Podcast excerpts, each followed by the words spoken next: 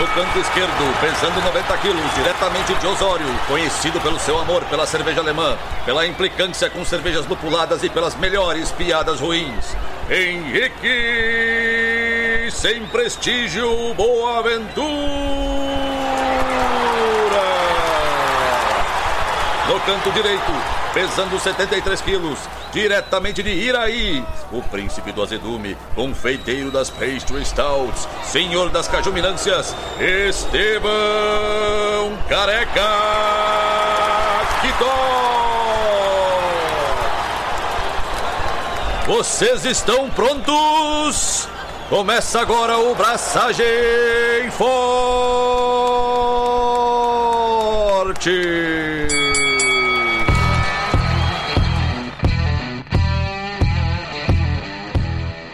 E aí galera, Estevão da Suricato aqui. Alô, Loite, Henrique Boaventura e Candy, Candy, Candy. A Cintia roubou a minha piada no chat e daí eu não ia perder a piada. Entendi. Será que o Iggy Pop estava falando sobre Candy Sugar? Certamente. Certamente. Com aquele seu porte físico, ele não deve consumir um grama de açúcar. Acho que não era esse açúcar aí que ele tava falando. É, eu ia dizer, tipo, ele não consome açúcar, mas certamente ele, outras vias, principalmente as nasais, ele deve consumir algum tipo de granulado. Não conosco. De cor.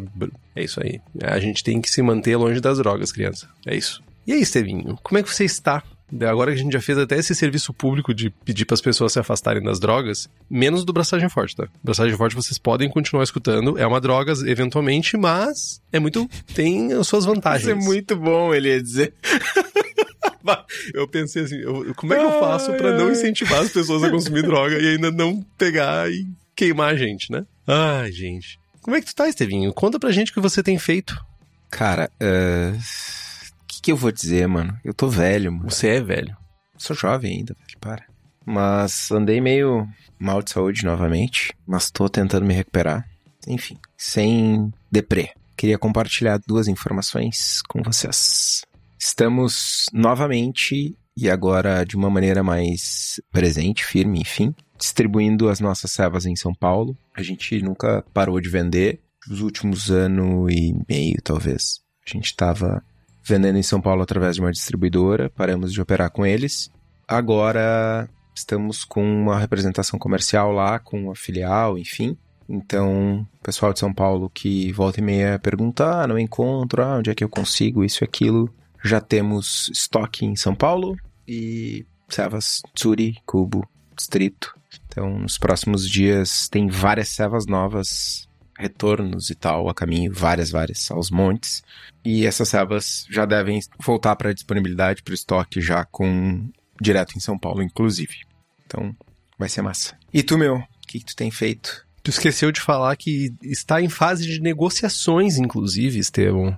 A chegada de suricatos em Osório. Verdade. Esqueci da grande metrópole do litoral norte brasileiro, gaúcho, perdão. Inclusive, saiu o censo. Eu descobri que Osório cresceu.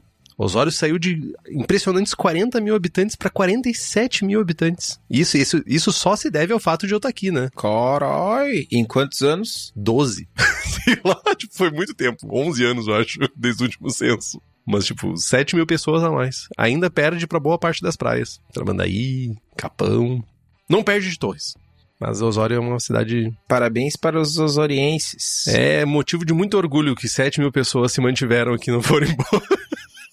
Cara, mas tu viu que Porto Alegre diminuiu, sei lá, 100 mil habitantes, cento e quase 200. Sim, mano. Rolou um êxodo maluco da galera indo embora. Vamos voltar pro interior, vamos sair da cidade grande. Errado não tá, né? Você, Estevam, já você já tem, você era um visionário, porque você mora no interior da cidade grande. Mano, eu moro no interior na cidade grande, velho. Eu tenho o melhor dos dois mundos. É isso aí. Mas eu, Estevão, eu tenho uma mensagem para todos os riniters do Brasil afora, principalmente da região sul. O inverno chegou. E com o inverno chega o quê? Alergias. Das últimas três semanas, Henrique passou duas semanas alternando entre crises de rinite, sinusite, espirrando. Eu desidratei pelo meu nariz. Não imaginei a cena. Tarde demais. Mas foi violento o rolê. Eu ainda estou meio fanho, ainda estou não em posse da minha plena saúde, mas eu estou recobrando agora, voltando a fazer exercício, voltando a fazer os rolezinhos, porque olha, foi de lascar, olê.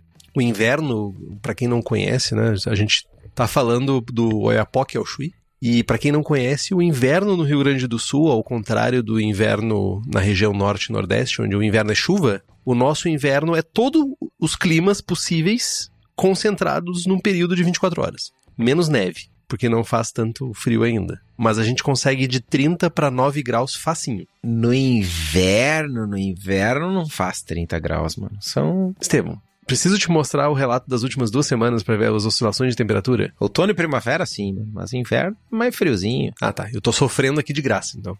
Não, mano. Tu tá sofrendo porque tu tá sofrendo. Mas a máxima hoje, por exemplo, foi 23 graus, 24 graus. E agora tá quanto? Agora tá 13. E amanhã vai de 13 a 24. Olha só, então, tipo, oscilou em 11 graus a temperatura. 11 graus. E a minha saúde oscila na mesma frequência. Mas enfim, eu tava contando os dias que a gente ia chegar que nem lá no Brew Strong, que tinha o cantinho médico do Jamil. Que todo o programa ele iniciava falando de alguma peripécia, de algum acidente, de alguma doença que ele tinha nova.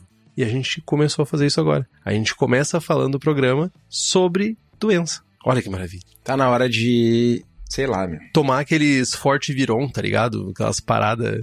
Forte Viron.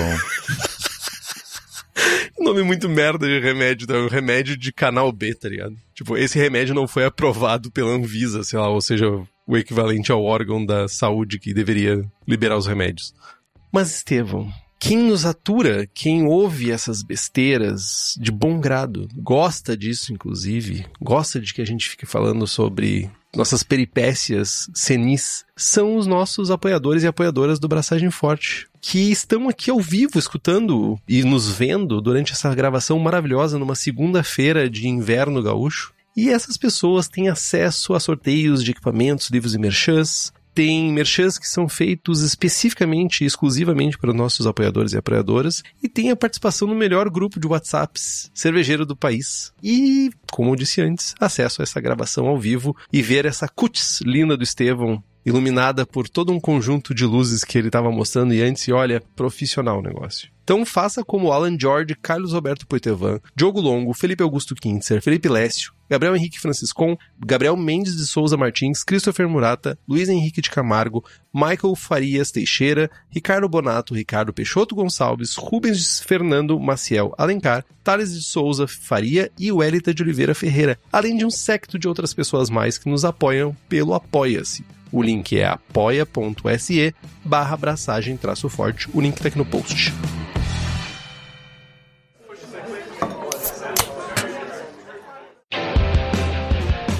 Vamos lá então, jovens. Belgian Double. Estilo divertido, curto. Eu curto. Curte, é. Faz tempo que eu não tomo, mas eu curto. Vamos falar de história um pouquinho. Cara, essa ceva ela é um falso cognato da cerveja. A gente tem essa coisa de um pouco alimentado por mito, um pouco, enfim, todo mundo tá, todo mundo é muito forte, mas a gente entra no mercado cervejeiro ou, ou, começa a aprender um pouco mais sobre cerveja e vem a historinha do monge, né? Ah, o monge na panela, na Idade Média e não sei que e tal. E a gente pensa, bah, belga, escura, cerveja de abadia. Em algum momento a gente escutou que as cervejas do passado eram todas escuras. Ha! Dubel os jovens faziam lá em 1500, né, meu? Certo? E. Não, errado. Muito errado. Muito errado. Sim, muitas cervejas fortes e escuras eram produzidas há tempo, desde que o mundo era mundo, mas a Dubel moderna ela tem uma pegada meio double brown e ela era produzida pela ajuda com a pronúncia Henrique Westmalle. Westmalle. Westmalle em 1922 quando a cervejaria foi restabelecida após a Primeira Guerra, e ela era chamada de Double Brewing. Outros exemplares datam de um período posterior à Segunda Guerra Mundial. Podemos dizer que são inspirados, ou copiados, ou clonados da Double Brewing da Westmalle. É uma parada muito interessante, né, Estevão? Só já dando uma comentada que boa parte desses estilos belgas a gente tem uma falsa memória de que são coisas muito antigas, de que são produzidos secularmente e receitas que vêm sendo passada de monge para monge para monge para monge até que chega nos dias atuais, né? E a gente vê que é um produto relativamente recente, 1922 é ontem na história do universo. 101 anos atrás. Caramba, eu não tinha. Já é uma história secular então. Toma. pra quem acha que 1990 faz 10 anos, né, cara? Mas é, tipo, na nossa cabeça, tu fica pensando e a gente fica atribuindo sempre estilos belgas à história muito longa. E aqui a gente tá falando num estilo que não tem uma história muito longa. Muito provavelmente aí uma Double Brown com uma influência inglesa, muito provavelmente, né? Que tem uma história um pouquinho maior aí de Brown Ales, pelo menos mais antiga, de 1922. E hoje em dia a gente já sabe que certamente nós não tínhamos uma globalização como a gente enxerga hoje, que tipo, é um produto é lançado num país e automaticamente já está sendo distribuído em todos, mas as cervejas e os estilos de cerveja, eles eram espalhados pela Europa, tanto é que tinha stout sendo produzida na Alemanha, tinha lager produzida na Holanda, tinha tentativa de lager sendo produzida na Inglaterra, então tudo aí faziam idas e vindas e não é. Tudo vai se alimentando e retroalimentando para formar novos estilos. Mas, segundo o BJCP, o estilo é o 26B, Belgian Double. Tá dentro das Trap... Agora não é mais Trappist, é Monastic... Monastic Ales. Monastic Ales. E tem uma tretinha,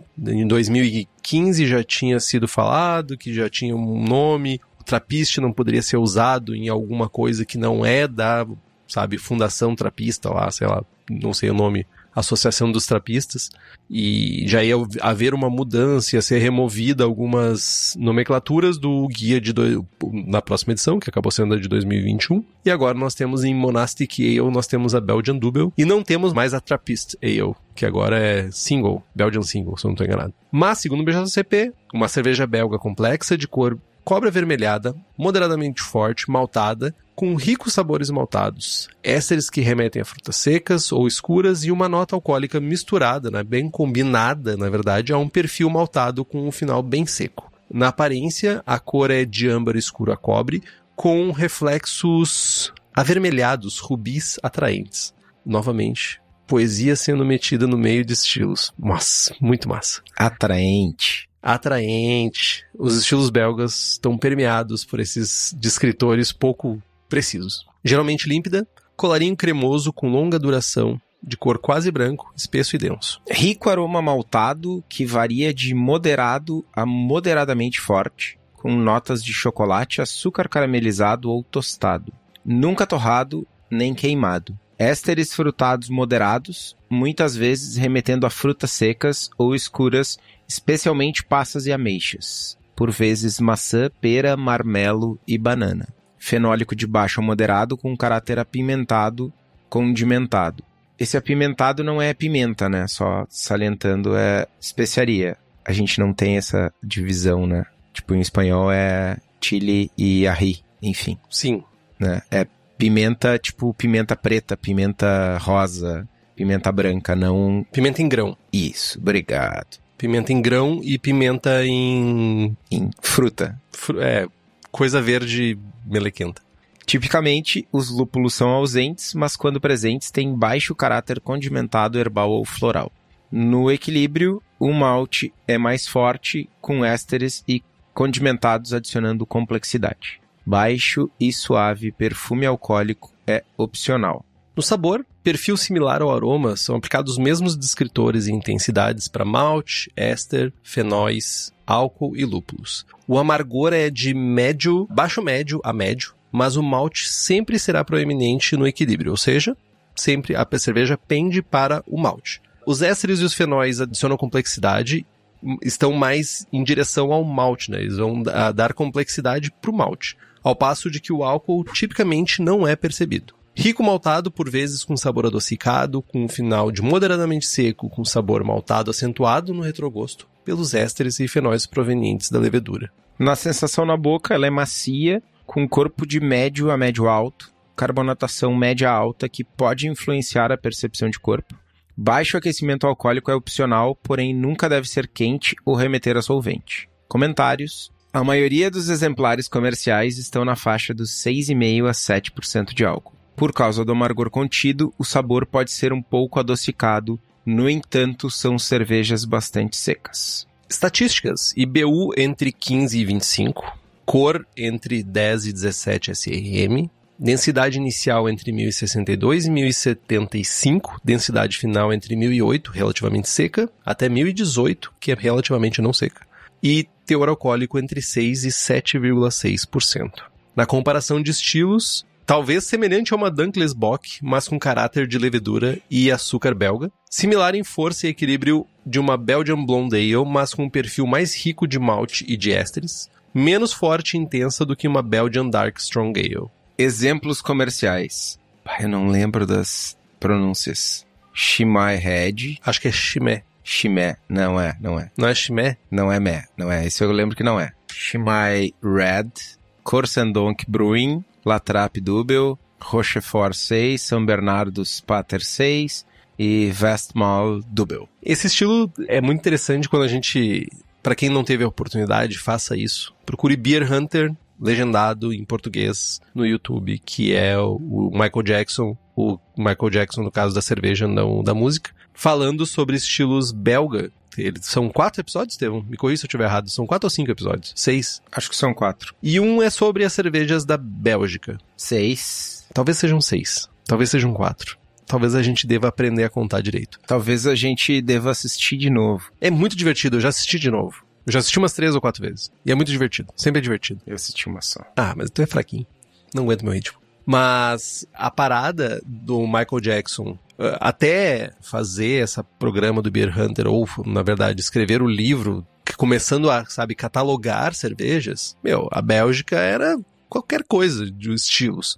E aqui a gente está falando de uma tentativa de categorizar cervejas semelhantes numa categoria só. Mas a grande verdade é que a gente tem cervejas que são relativamente distintas, assim. Não, não é, por exemplo, mais uma vez, citando, a gente não tá falando de American Lagers, onde muda muito, muito, muito pouco entre um exemplar e outro. Aqui a gente tá falando de uma mudança bem maior. Se a gente comparar, por exemplo, uma Westmahl Dubel com uma Chimay Red, a gente tem cervejas bem mais distintas, a gente tem uma distinção maior, até as próprias estatísticas deixam isso bem nítido, né? A gente tem cervejas muito secas, a gente tem cervejas com um corpo com dulçor residual bem maior, então tudo isso impacta muito em como a gente enxerga esse estilo. O que que isso significa no final das contas? Significa, principalmente para quem está avaliando, julgando ou olhando para esse estilo, pensar que tem toda uma gama de, sabe, de combinações que podem gerar uma dúbel. Não exatamente uma cópia de exemplares comerciais.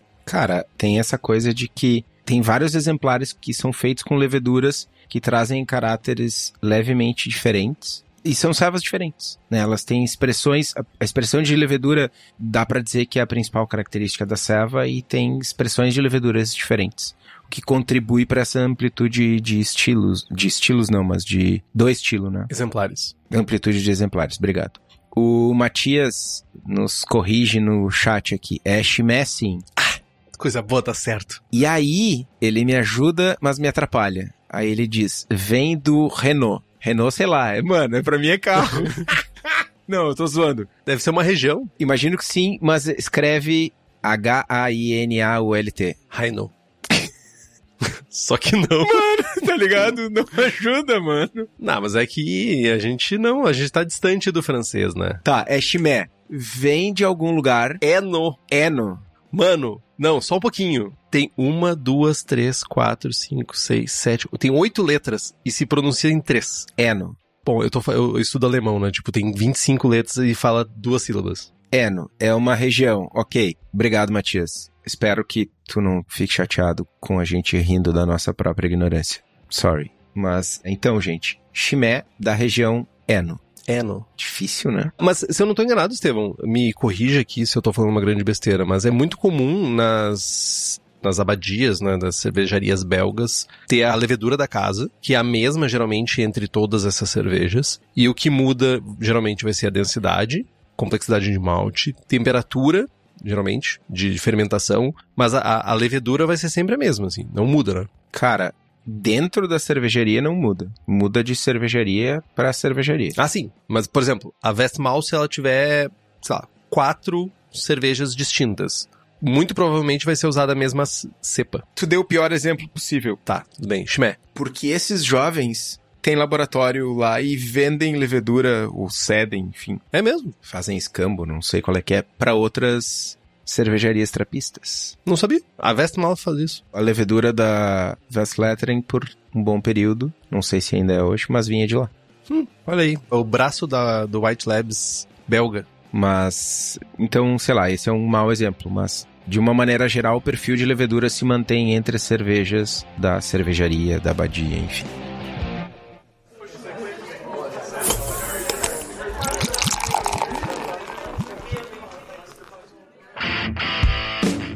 Mas antes da gente falar de levedura, vamos falar dos maltes para fazer esse estilo. Malte base geralmente é malte Pilsen, vai contribuir com um leve dulçor. Idealmente, idealmente é muito forte, né? Mas vamos usar malte belga para um estilo belga, né? Tem um pouquinho mais de caráter, geralmente, do que os maltes Pilsen que a gente acha por aqui. É, cara, mas mano, não vai aparecer. Numa ceva que o principal elemento é a expressão de levedura, mesmo numa triple, tá ligado? Não precisa. Vai na Brew Shop e usa o teu malte Pilsen de sempre. Se tu tá sentindo, não, quero fazer... Tá ousado. Tô ousado. Aí vai lá e compra um Pilsen da Castle, que nem é tão mais expressivo assim. Enfim. Maltes especiais, aí o rolê é mais complexo porque o estilo requer um caráter rico de malte, com um dulçor de malte equilibrado e isso é difícil de conseguir. Importante manter os maltes especiais abaixo de 20% do total de grãos. Os maltes crystal mais escuros aí na faixa dos 80 a 150 Love Bond vão trazer um caráter de fruta escura, mecha seca, passas e não devem ultrapassar 20% do grist. Evitar maltes caramelos claros para evitar dulçor, basicamente. Completando o caráter, temos o famigerado, famoso Candy Sugar, usualmente aí entre 5 e 10% do grist de um Candy Sugar escuro na casa dos 90 Love Bond. E aí tem um debate sobre usar o Kent Sugar na fervura ou durante a fermentação. O que, que tu pensa sobre isso, Henrique? Isso a, até é um. Eu tava retornando a minha leitura do Brewing Classic Styles e também fui ler um pouco sobre a visão de uma pessoa que eu considero que gosta muito de ousar no, no grist, né? Que é o Gordon. Eles, tu vê as receitas dele, são receitas geralmente com uma carga bem grande de maltes especiais. E tem discussões muito interessantes, assim. Por exemplo, o, o Jamil, ele preza que essa cerveja, ela, bem feita, bem fermentada, tu precisa de Pilsen cara escuro, algum cara Munique aí escuro, e candy sugar. E tu pode substituir o candy sugar também por açúcar simples e aí compensar esse caráter de candy sugar escuro com outros maltes especiais aí, tipo sei lá, melanoidina, special bee, biscuit, para criar, tentar dar essa complexidade extra. O grande problema para nós aqui é que chega pouco candy sugar para ser usado. Eu procurei para ver se tinha disponível e eu não achei. Não sei se para cervejaria é mais fácil de conseguir, Estevão, direto assim, mas eu não achei em brew shops nenhum candy sugar, nenhum, nem claro, nem escuro. Cara, para cervejaria, primeiro que eu não procuro, né? Não é um ingrediente que eu use, mas eu não me lembro de ver em nenhum catálogo recentemente. É, tem a calda, né? Também tem calda, tem. Antigamente chegava os cristalizados também, que tu conseguia usar, que eram tipo uns. Um, realmente uns torrãozinhos de açúcar, assim. Aí depois começou a chegar bastante calda, mas eu não achei mais para comprar. Procurei no Mercado Livre, procurei em vários lugares e não achei nenhum lugar para comprar. Aí a escassez de mercado faz tu tentar mirar em outros caminhos, né, para tentar conseguir isso. Também tem a opção de fazer em casa, né? Tá, mas voltando à minha pergunta original, fervura ou fermentação? Cara, ah, vamos lá, de novo. Que ótimo se eu tivesse entendido a primeira vez a pergunta. se tu tem uma levedura saudável, fermentação, durante a fervura e faz a fermentação desde o início com o cane sugar. Eu acho que hoje em dia, com a qualidade de leveduras que a gente tem acesso, a não ser que tu tá reaproveitando uma levedura muito sofrida ou fazendo um pitch muito baixo, tu não vai ter problema de consumo sabe? De todos os. a maltose, todo o rolê que está disponível na cerveja para que tu torne a levedura preguiçosa. O termo talvez seja esse. De tipo, ah, vai, a levedura vai consumir primeiro os açúcares mais simples e não vai consumir os açúcares mais complexos do mosto. Hoje em dia eu acho que isso já não é tão verdade. Então eu faria durante a fervura. Cara, tem outro ponto aí que por que, que a gente vai abrir o fermentador mais uma vez para jogar, sei lá, oxigênio, coisas para dentro, se, né? Eu acho que é só o único caso essa situação da levedura. Ah, minha levedura tá sofrida e tal, e aí tu entra depois. Senão, não, não vejo muito sentido. Sobre o uso de cane sugar e tal, tem essa interpretação do estilo, né? Tu bem citou Jamil e Gordon, mas eu não deixaria de usar açúcar nessa serva. Simples ou açúcar diferentoso? É, cara, tipo, eu até poderia substituir o caráter de cane sugar e compensar de alguma forma com a presença de malte, mas essa fermentabilidade, tá certo? Sim. Extra do açúcar, seja ele candy ou açúcar cristal, sei lá, eu acho que traz um benefício pro estilo. Eu prefiro as doubles mais secas. É dubels ou dubéis? É dúbio. Nossa que merda. Enfim, eu prefiro elas, os exemplares desse estilo, mais secas. Então eu não deixaria de usar o açúcar. O Felipe Zambon pergunta uma questão que sempre quis saber. Candy sugar com açúcar de cana é a mesma coisa que candy sugar com açúcar de beterraba? O resultado sensorial final é o mesmo, mas faz diferença usar um ou outro? Arrisco dizer que apesar de serem açúcares diferentes e que na sua forma pura, açúcar, açúcar, sem passar pelo processo de versão lá, eles possam até ter alguma diferença sensorial. Depois que tu transforma isso num candy sugar super escuro, mano, ou mais escuro, eu acho que essa diferença sensorial se perde. Concordo. Né? Então, eu diria que não faz diferença usá-los.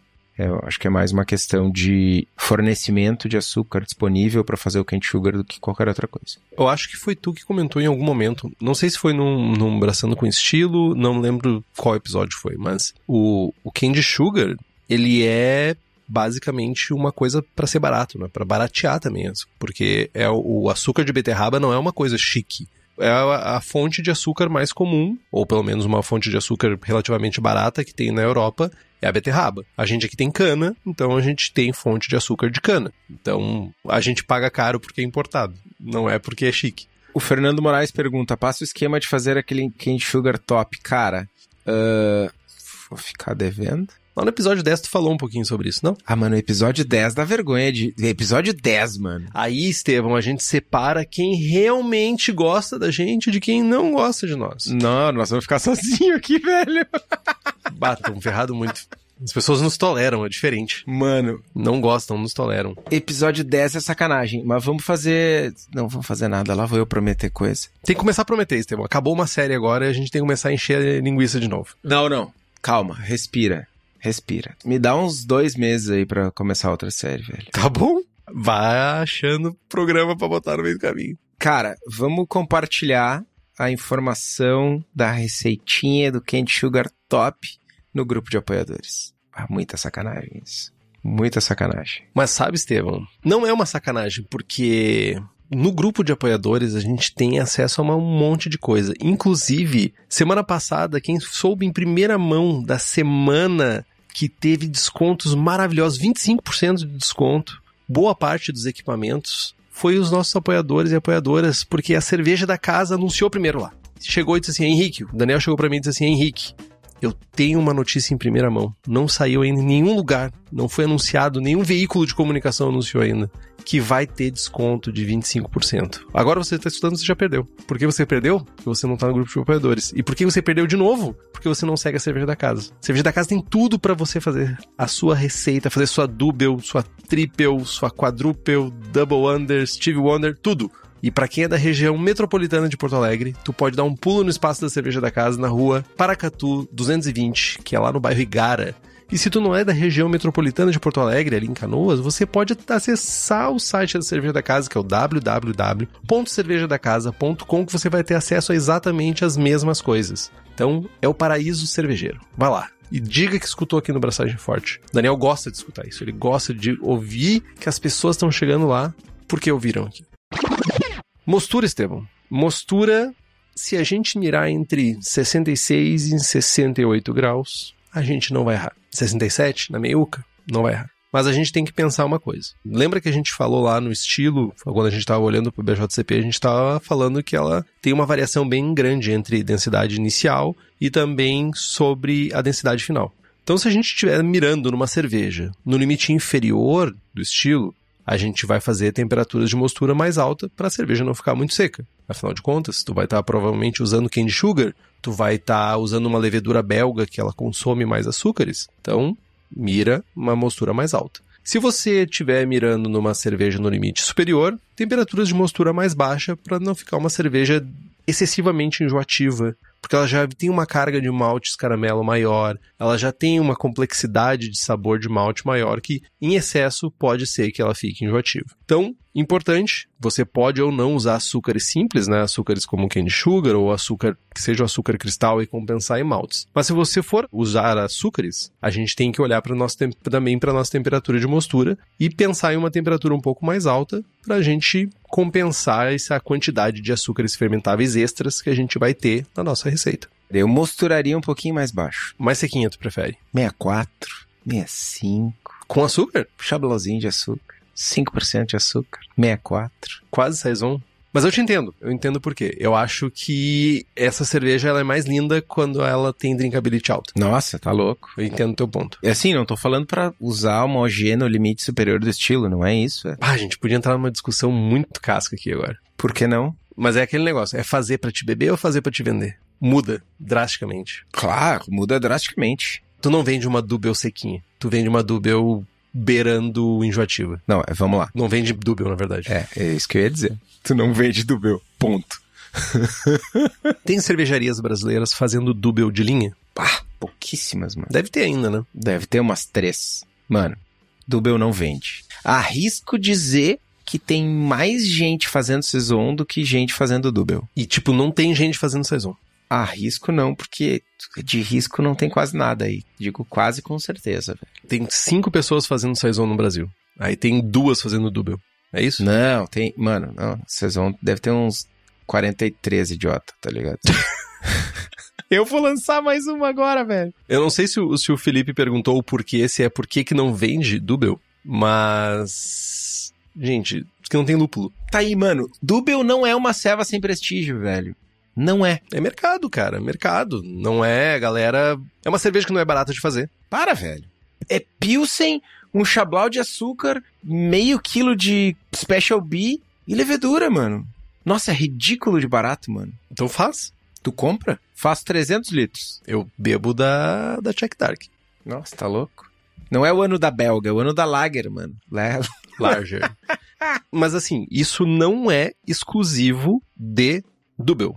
Triple não vende. Não, peraí, peraí, peraí, peraí. O Felipe Schwammer, se vende mais Red Ale que Double fácil, não. Para tudo, mano. Red Ale é tipo top 5 no máximo, top 4, spa, de vendas dos estilos. Mano. Mano, é muito bizarro isso. Red Ale vende que nem água, velho. Red Ale é tipo, chega os caras no bar. Dá uma Red. Quero uma Red Ale. Aí tu diz, não, para, não, é vermelho, é Red. Quer me dar uma Red. Red Ale. É bizarro, mano. É bizarro. É bizarro. Chega a ser nojento, velho. Qualquer coisa que tu bota no tap, escreve Red Ale, vende, mano. Tu podia fazer uma Red Lager, né, Estevão? Então, mano, olha só que engraçado. Teve um, um período que a gente tava sem, sem Red Ale no, no bar do Mercado Paralelo lá. E eu não lembro qual era a ceva que tava engatada. Eu acho que era. Não era Check Amber. Enfim, era a primeira Maibach foda-se. Algumas, tinha alguma lager vermelha que tava indo, mano. Tipo, ah, não tem Red, mas tem essa aqui, ó, bem parecida. Mano, tu quer saber quem tá fazendo Red Lager agora? Não sei se eu quero. A Schlenkler fez uma Red Lager. Sim, eu te mandei isso aí, mano. Weissel é uma Rotbier. Uma defumadinha. Defumadinha. Um abraço pro Felp, que comprou 10 delas. E tomou 18, mais ou menos assistindo e discutindo Fórmula 1 comigo. Cara, mas vamos lá. Respondendo a pergunta mais profundamente. As cevas belgas, elas têm uma, uma questão, um problema que tudo que é supermercado tem. Então é um problema de competição. Vamos lá. Se o Estevão fizer uma Dubel, onde é que tu vai encontrar Dubel para tomar? Ah, nossa, tu vai encontrar a do Estevão lá no IAP. lá no Royster, lá na Bastards em Curitiba, no Didio, no Uber Ale em Curitiba, no Raoni no Rio de Janeiro. Mano, quem toma Dubel, ou melhor dizendo, as pessoas que frequentam esses lugares não tomam Dubel. As pessoas que tomam Dubel compram no mercado. Beleza, vou botar a Dubel do Estevão no mercado. Aí vai ter lá, Latrap Dubel, Vestmale Dubel, Dubel do Estevão. Vou tomar uma, um exemplar belga ou vou tomar o exemplar brasileiro Tosqueira? Por mais que não seja Tosqueira, né? Mas o Estevão não carrega o peso da marca. Então, é tipo serva alemã, tá ligado? É nicho do nicho, né, mano? É tipo Vais em garrafa, mano. Qual é a cervejaria brasileira que vende grandes volumes de Vais em garrafa? Quem é que faz boas Vais em garrafa no Brasil? Não. Quem é que faz boas Vais? Ninguém. tá, foi ruim demais. Mas, saca? É difícil, a competição é difícil, porque tem o peso da tradição, da marca, do monge na abadia que tá desde 1500 fazendo cerveja, tá ligado? Que a gente já sabe que não tá mais. A gente já, mas o cara que toma Dubel não, mano. Mas é porque ele não escuta o braçagem forte. Boa hora para começar a botar braçagem forte para tocar na rede do esquilo, por exemplo. Coitados. Nossa, imagina a bizarrice. Mas essa é uma discussão que a gente vai continuar no, mais no final do episódio. Vamos terminar de falar dos insumos do estilo. Falando de lúpulos, lúpulos nobres geralmente vão ser os utilizados aqui.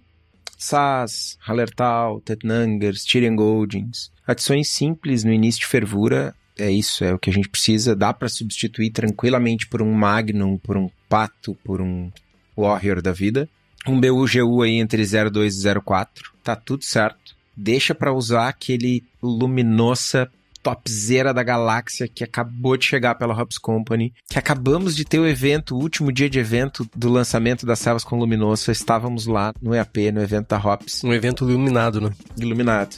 Então, se vocês quiserem ter acesso a esses lúpulos massa, luminosa, extrata, zapa, várias coisas muito massa, que a Hops vai lá nos Estados Unidos, vai lá nos fornecedores, vai lá na fazenda, vai lá no moinho, seleciona o lote e traz diretamente para nós. É só entrar em contato com a Hops, hopscompany.com ou entra na página deles no Instagram, fala com a Anne, fala com o Thiago, fala com o Eugênio, diz que eu vi aqui no Braçagem Forte e bora aproveitar esses lúpulos massa.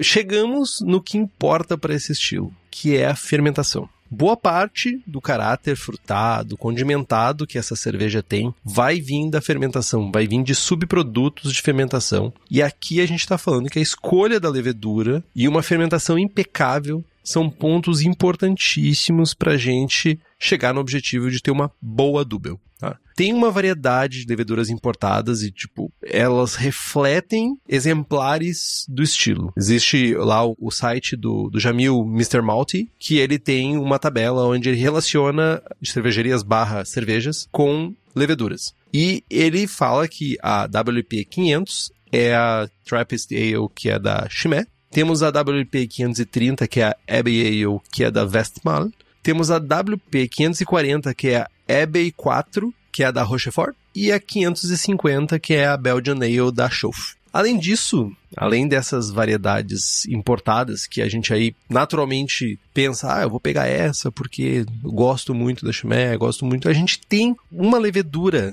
no Brasil que é excelente e cumpre o que a gente precisa, que é a Tech Brew da Levtech, Tech Brew 40. Uma levedura que eu já usei e é uma excelente opção para fazer esse estilo e para fazer outros estilos belgas também, seguindo a tradição de abadias de usar a mesma levedura com temperaturas diferentes, com níveis de estresse diferentes para gerar caráteres diferentes na sua cerveja, né? Infelizmente, para estilos belgas, a levedura liofilizada ela é muito pouca para dizer se é utilizada, porque não tem variedade. Dentro da cepa, ela aguenta o processo de liofilização. E a gente não tem alternativas suficientemente boas para recomendar quando a gente está falando de liofilizado. Então, foquem. Que, Estevão? Que, que, não, não vai falar daquela levedura que tu adora, né? T58 não, jovem. Eu não falei nada, mano. Abraço, Diego. Eu odeio essa levedura. Cara, só existe uma pessoa no mundo que gosta dessa levedura. Se chama Diego. Não, tem mais, tem mais. É por culpa do Diego. Tem mais, lamentavelmente. Meu, ninguém compra T58. Compra, mano. Eu comprei para fazer IPA, velho. Mas aí, né, daí, bom, deixa assim. Essa história é muito boa, velho. Se você vai fazer, você tem que começar a pensar algumas coisas para sua cerveja, porque tu tem que fazer uma fermentação boa. Então a gente está pensando em fazer um pitch correto de 0,75 milhões de células aí por ml por grau plato. Vai variar de levedura para levedura, de cepa para cepa, mas a gente está falando em geral de a gente começar já alta a nossa fermentação, vai gerar energia, né? A fermentação ela gera calor. Então, permitir que a própria levedura aumente a temperatura, sabe, um pouco, para na casa dos 22, 23, mas principalmente no início é importante a gente controlar a fermentação. Então, começar na casa dos 20 e deixar aí levantar aumentar né, a temperatura naturalmente até os 22, 23. Uma coisa, leveduras belgas, elas são sensíveis a variáveis. Formato de fermentador, volume, como tu está controlando a temperatura, tudo isso vai resultar em uma cerveja com caráter de fermentação diferente. Então, tu precisa fazer testes, tu precisa testar no teu equipamento. Não adianta o Estevão dizer assim, ó, eu fermentei a 21.5 e gerou frutas e gerou pimenta e gerou isso e gerou aquilo. Tá, tudo bem. Você vai lá e tenta fermentar a mesma temperatura, entre aspas, só que teu controle é diferente de temperatura, teu volume é diferente, vai gerar resultados não semelhantes. Vai ser drasticamente diferente? Não, não vai ser uma diferença entre, sei lá, uma Weissbier e, uma, e um S05. Mas as intensidades, a complexidade vai mudar. Outra coisa importante é que a gente precisa de leveduras saudáveis, porque são cervejas que, em geral, não são cervejas muito leves, então elas vão ter bastante açúcar para ser fermentado. Então, se tu conseguir fazer uma oxigenação com oxigênio puro, é um benefício que tu tem. Ou minimamente tentar, sabe, fazer uma aeração com algum processo, seja com bombinha, seja com queda, ou talvez até mesmo fazer um starter de vitalidade para essa levedura, para que a gente tenha uma levedura já saudável entrar, sabe? Querendo se alimentar do açúcar presente. É importante também pontuar que um dos problemas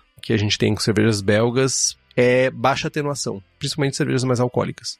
Mas geralmente isso está relacionado à saúde da levedura, o pitch incorreto, falta de oxigênio, e não necessariamente a uma questão envolvendo, ah, você não mosturou na faixa de temperatura correta, tudo isso. Então a gente está falando de açúcares residuais, açúcares que têm sabor doce. Então muitas vezes a gente está usando uma levedura sofrida, não acaba fermentando tudo e tu tem uma cerveja com um final aquém do que tu estava desejando. Se tu terminou uma cerveja com um caráter mais doce que o desejável, então aí a gente pode dar a primeira nas cervejas belgas é olhar para a fermentação para ver se consumiu toda a maltose. E como eu já tinha falado, a gente quer levedura levedura boa, levedura saudável, levedura com a vitalidade gritando. E o lugar que a gente tem para conseguir essas leveduras é a Levitec, que além de leveduras para cerveja, ela também tem bactérias, bretanomices, leveduras para outras bebidas como hidromel, cidra, uísque e cachaça, com atendimento que nenhuma outra empresa do setor tem. E para ti que é profissional, a Levitec oferece mais de 50 tipos de levedura, consultoria em boas práticas de fabricação, controle de qualidade, montagem de laboratório, treinamento de pessoas e banco de leveduras. Entra no site levitec.com.br e faz as tuas compras.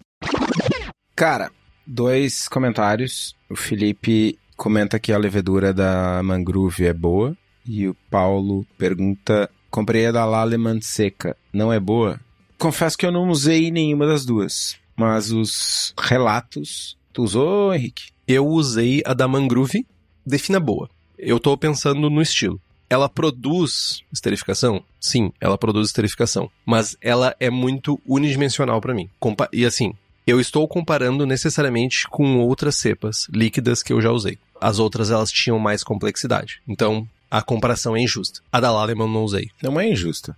Por que seria injusta? Tu tá comparando leveduras para o mesmo estilo, fazendo o mesmo estilo. É justa. Então não é, não é injusta. Então é justa, não gostei. Eu achei muito unidimensional. É, cara, os, os jovens mais entendidos, fazedores de belgas, comentam que expressão de levedura líquida e variedade de leveduras é, não tem comparação. Eu confesso que eu não usei nenhuma das duas. Mas se você tem acesso somente a isso, não se bloqueie, não deixe de fazer a cerveja. Cara, perfeito. A ceva não vai ficar ruim, tá ligado? Não, não, ela não vai ficar ruim. Não vai ficar uma ceva ah, mal atenuada, ou com um perfil errado, ou sei lá, com gosto de morte, nada disso. A gente tá falando.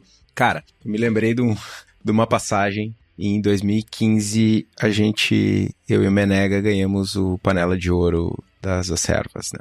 Best of Show e uma pá de medalha. E a gente tava na festa de premiação depois na sede, saudosa sede da Serva Gaúcha, não vou poder ir lá amanhã. E o pessoal, tipo, tá, meu, mas o que, que vocês fizeram? E essa receita aqui, bah, tu corrige a água? Eu, não. Tá, mas tu filtra a água? Também não. Tá, mas tu usa água da rede, do DEMAI, do Serviço Público de Porto Alegre? Sim. Tá, não, mas e essa outra aqui? Essa outra aqui, tu, bah, tu corrigiu a água? Não, também não. Tá, mas e, e filtrou pelo menos? Não. Tipo, cara, dá para fazer ceva muito boa com os ingredientes mais simples.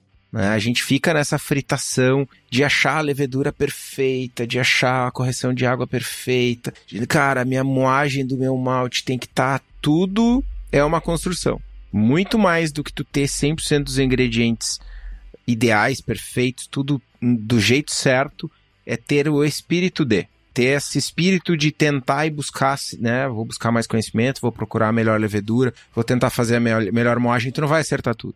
Mas ao tentar várias coisas, tu acerta várias. E aí, inevitavelmente, tu vai ter uma salva boa. Justíssimo. Mas já que eu falei de água, a água pro estilo não tem nenhum segredo. Água mole, preferencialmente. Níveis mínimos de cálcio aí, 50 ppm, magnésio 10 ppm para ter uma boa fermentação, floculação. Dá para ter um pouquinho mais de cálcio, mas né, nada de cloretos mil, sulfatos mil. E carbonatação por estilo de 2.5 a 2.7 volumes. E aí entra a parte mais divertida, que eu acho sempre desses episódios, que é falar sobre os desafios de fazer uma cerveja dentro do estilo.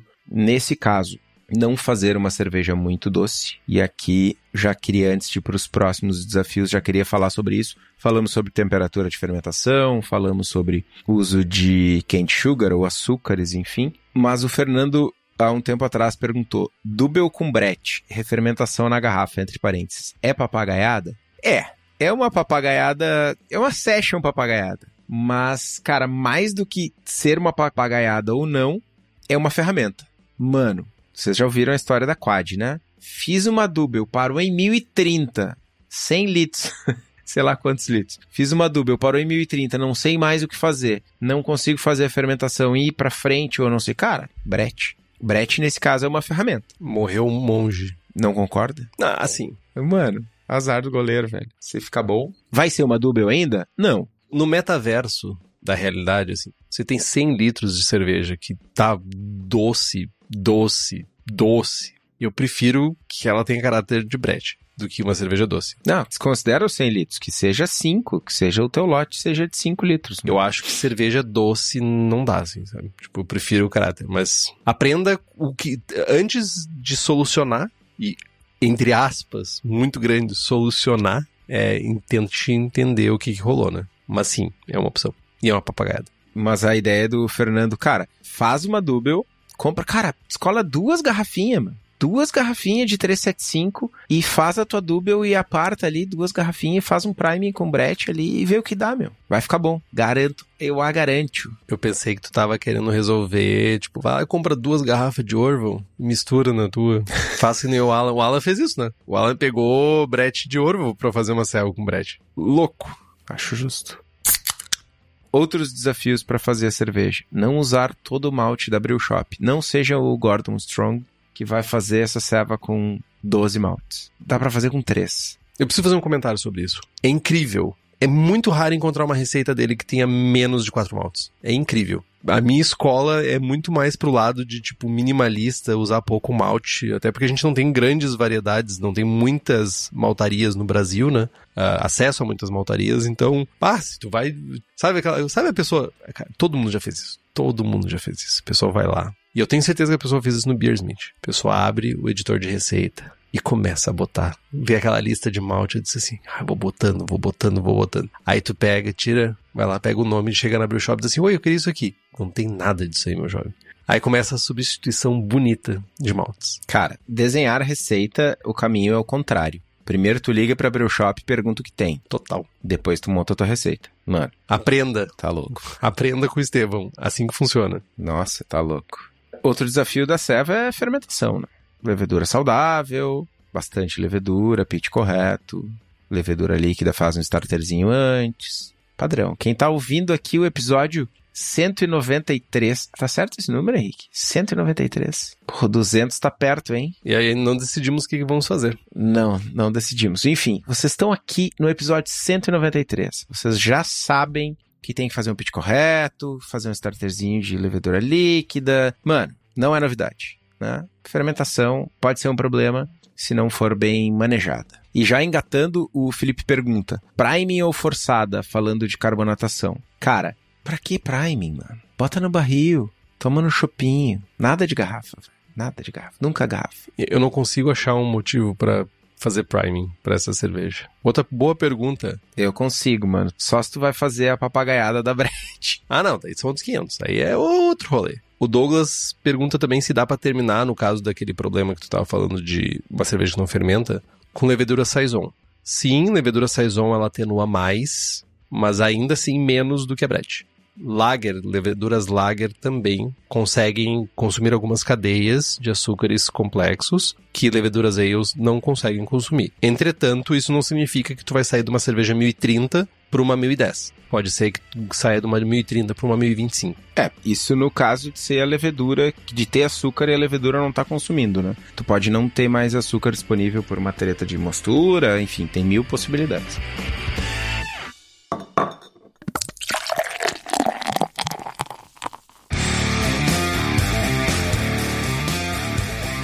falando de livros para produzirmos essa cerveja ou aprendermos mais. Brew Like a Monk, do Stan Hieronymus Anonymous. e o Modern Homebrew Recipes, do Gordon. Eu queria fazer um. Antes de passar a palavra para o Henrique, que vai falar da receita dele, eu queria fazer um, um momento de protesto aqui. Proteste. 470 dias. Eu e mais alguns tristes confrades e confradas, confradinas. Como é que é o feminino de pessoas, mulheres que participam de confrarias? Eu e mais algumas pessoas, 470 dias aguardando o resultado da prova de MID do BJCP. Triste, triste. Rumo aos 500. Tá, zoeira. Com freiras. Com freiras. Faz sentido frades e freiras, confrades com freiras. Se faz sentido, já é uma, uma pergunta um pouco mais ampla, mas é o termo com freiras. E sobre isso, Estevam, você tem um e-mail que é contato chorão bjcp.org. Acho que é esse o nome. Você pode mandar um e-mail pra lá. Já mandei, mano. Já mandei. Hoje eu quase mandei uma mensagem pro Gordon. Real. Eu abri o WhatsApp e vou incomodar. Ah, vou incomodar o Tomás. Vou encomendar o Henrique na gravação. Eu é mais fácil, é mais acessível, né? Imagina, Estevão, que talvez toda vez que tu reclama, peguem a tua prova e façam assim. Bom, não reclamei nenhuma vez, mano. Tá tudo certo. Reclamou pra mim agora. Não, mas eu, pra gente que importa. Receita de Double.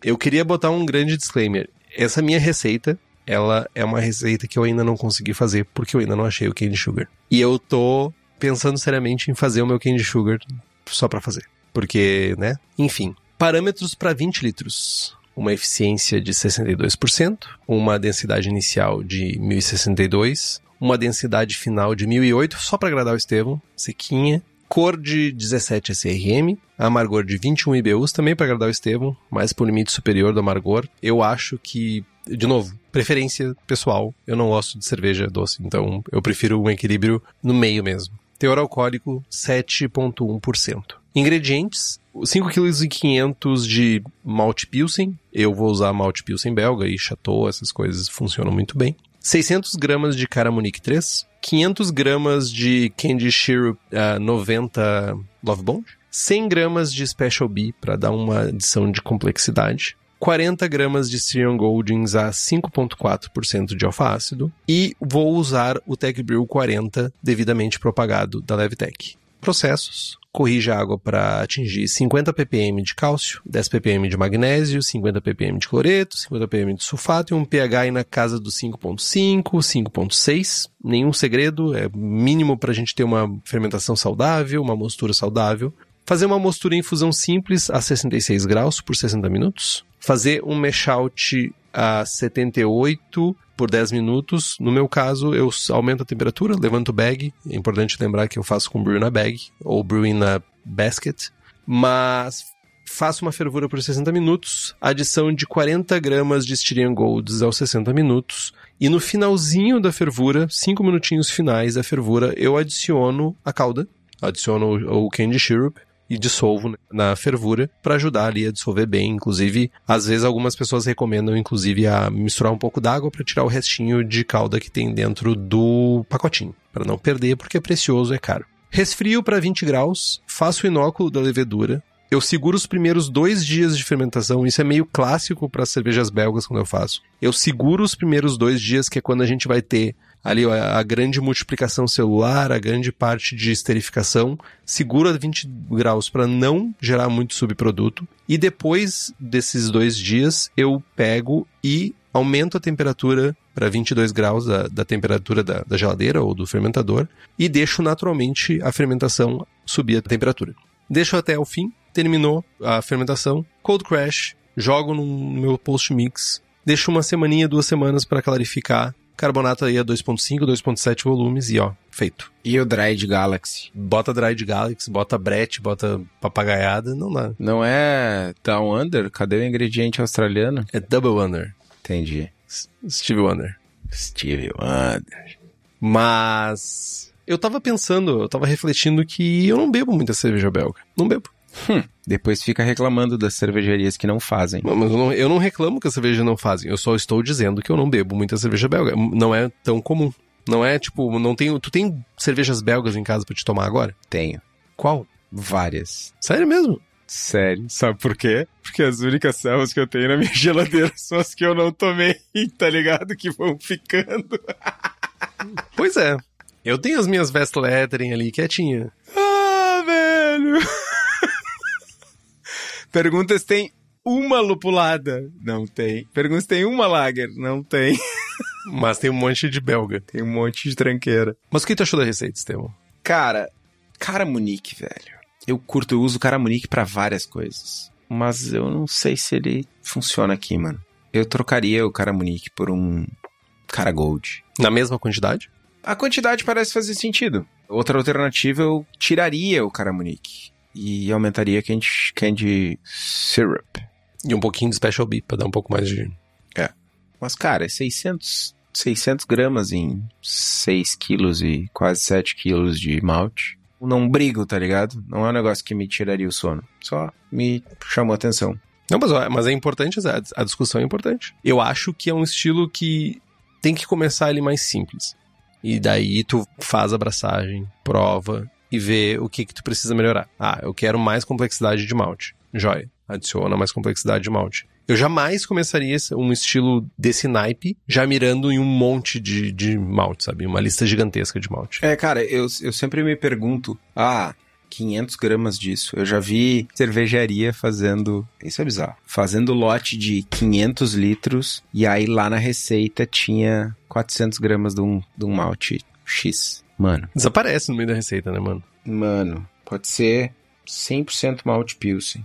E só esses 400 gramas do que for, mano. Pode ser Carafa Special 3, Carafa 3, mano. Se tu fizer 500 litros de ceva, cara, para fazer 500 litros da ceva que o jovem tava falando, era algo do tipo 150, 140 quilos de malte. E o cara vem com 400 gramas. Mano, pode ser 140 quilos de Pilsen, se tu botar. O, cara, o, o, malte mais intenso da história da humanidade, meu. Black of Black, sei lá. Black Patent. Mais panca. Não vai aparecer, mano. 400 gramas de malte escuro em não, é, não era essa receita, era um malte que não era tão intenso quanto. Tu só tá extrapolando o drama. Eu tô extrapolando. Ah, ok. Porque escurece. Não, tudo bem, tudo bem, escurece, sai de 5 SRM para 6. Tá, vamos pegar um exemplo mais simples? Não, deixa eu dar um exemplo real. A receita do jovem era uma lager escura, acho que era uma Munique Dunkel, 500 litros de Munique Dunkel, e tinha 400 gramas de um malte de pouco caráter. Eu ia dizer assim, tipo, tu tem uma receita 100% Pilsen e tu bota, quatro, tipo, quantos quilos de malte tu falou? 140. 140 quilos de malte. Tu bota 400 gramas de Munique. Eu duvido que alguém note a presença de Munique. Duvido. Mano, eu duvido que alguém note a presença se botar Malt Black. Ah, eu achei a gente já. Mano, é 0,3%, mano. Mas é que malte, malte black é nojento pra essas paradas, né, mano? Mano, Tá, tudo bem. 140, tá ligado? Tudo bem. Eu aceito. São menos de 150 gramas por saca de malte, mano. São menos, são 140, são quase 5 sacas, velho. Quase 6 sacas. É nada, mano. Enfim, voltando ao- à vaca fria, 600 gramas de caramunique não é tão pouco numa receita de 6 quilos, tá ligado? Mas ainda assim, numa cerveja com Special B, com cane sugar escuro, com uma expressão de levedura intensa, alta, acho que esse caramunique, se tu trocar por um cara gold da vida, é uma mudança lateral, digamos assim, de perfil de sabor. Não vai ter um impacto significativo nessa. Ainda assim, eu substituiria. Inclusive, ponderarei sobre isso, afinal, eu preciso braçá-lo. Sobre o estilo, Estevão, mais alguma coisa a trazer? Acho que não, mano. Vai fazer mais Belgian? Dubel, Cara, gostaria. Real, gostaria. mas não vai fazer, né? Falamos sobre isso há um, sei lá, um ano atrás na firma e não foi pra frente. Mas queria fazer um trezentinhos assim pra ter, para pela diversão. Não é nem pelo BJCP Score, mas queria queria dar-lhe. Mas não vou fazer. Tem tanta coisa na fila aí que não. Eu vou dar porque preciso fazer no pro BJCP Score, né? Tá no caminho. Entendi. Então, gente, compre os livros que estão no post, nós ganhamos uma porcentagem e você não gasta um centavo a mais por isso. Compre também as camisetas do Braçagem Forte na nossa lojinha e o boné, tá lá, o link no site. Curta nossa página no Instagram, estamos no Spotify, Google Podcasts, Deezer e todos os agregadores de podcast. Se você quiser fazer um review neles, dar estrelinhas, falar um comentário bonito, contar uma história bonita, por favor, faça isso, é importante. A gente chega para mais pessoas, a gente é recomendado para mais pessoas e isso é importante para nós, porque, né, alimente nosso ego também. Compartilhe os episódios com seus amigos, tem dúvida, sugestão de pauta crítica, quer anunciar o seu produto ou sua empresa, e-mail para contato arroba abraçagemforte.com.br ou mande uma mensagem para nós no Instagram. É isso, Estevão. É isso. Braçagem forte. Braçagem.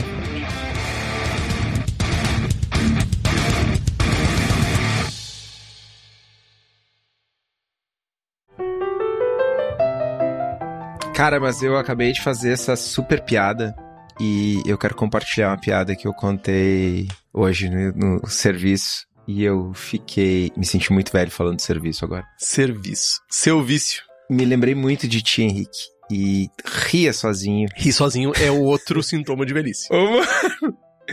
Estamos contratando um jovem chamado Edson. E aí, o Raí falou: Não, ué, como é que é o nome do cara, Raí? Ah, o Edson. Não, Raí. E agora, como é que é o nome do cara? E ele: Edson, não, meu. Edson Arantes. Mano do céu. Ô, mano, eu fiquei rindo uma meia hora, velho.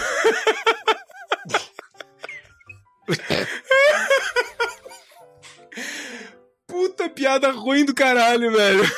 Nossa, mano, assim, mano. Ah, velho. Caralho. Se tu tivesse na rua fazendo piadas e pedindo dinheiro, eu te dava pra te, te matar dinheiro, cara. Tipo, pra, tipo, acabar com o teu sofrimento, tá ligado? Meu, pega esse dinheiro aqui, ó, e te mata, sabe? Só isso. Não tem mais solução, vai. Mano, é tão ruim que a gente tá rindo agora, velho. Caralho. Nossa, cara, eu, eu, eu, eu não, eu não sei por que exatamente eu tô rindo. Eu não sei se é de desespero, de pena, ou tipo, de, de, de em algum momento eu ter incentivado isso e tipo. É tipo chat GPT ou OpenAPI, tá ligado? Tipo, a gente acho, criou achando que fosse uma coisa boa e tá se transformando num monstro, tá ligado? É isso. Ai, preciso parar de rir antes de começar a solução. Bah, meu, é, o próximo passo é fazer programa de fralda, velho. Ah, velho, não, fala isso. Não, fala isso. Aí pior, tu tava maleixo. Não fala isso, velho. Mas, jovem piadista, Ah, velho. Bah, cara, Edson era antes, foi ótimo, cara. Foi uma. Eu consigo imaginar tu rindo e ninguém mais rindo em volta, cara. Todo mundo assim. Não, pior que começou todo mundo rir que nem os idiotas, que nem agora, tá ligado? Então quer dizer, Estevam, que a terceira idade é contagiosa. Ah, velho. Tô falando, mano, eu não era assim, meu. Ah, tu era o quê? Eu ficava brabo com essas coisas, eu ficava brabo contigo. Agora eu acho graça. Que nem um idiota. Não, agora tu acorda cedo. Tu acordou cedo hoje? Acordei. Tu foi lá tomar porrada? Fui. Saiu correndo? Tá correndo agora também? Não, não, não fui correndo. Correr é uma desgraça, velho. Não é. Mas a Patrícia acordou 5 e meia. E nas segundas, meu despertador é às 6 e 20, mano. 50 minutos de sono precioso. Mano, não consegui dormir mais. Levantei, peguei o celular e comecei a trabalhar. Deitado. Tá, tá muito errado isso, né? Trabalhar no celular, velho, a não ser que tu seja influencer, mano. Tá errado, né? Tu tava sendo influencer. Eu sou influencer, né, mano? Tu é influencer. Para, deixa eu parar de gravar aqui e. Voltar, E né? voltar. não, não, não, não, não, não, não. Rubens, por favor, é, eu só preciso que tu insira no fim essa frase. Não faça isso, Rubens. Eu sou influencer. Tenha dó de mim. A boca fala e o cu paga. Não, mas dó não, né? Assim, ó, entre ter dó do Estevão e uma boa gravação, uma boa piada, né? A escolha não é muito difícil. Ok.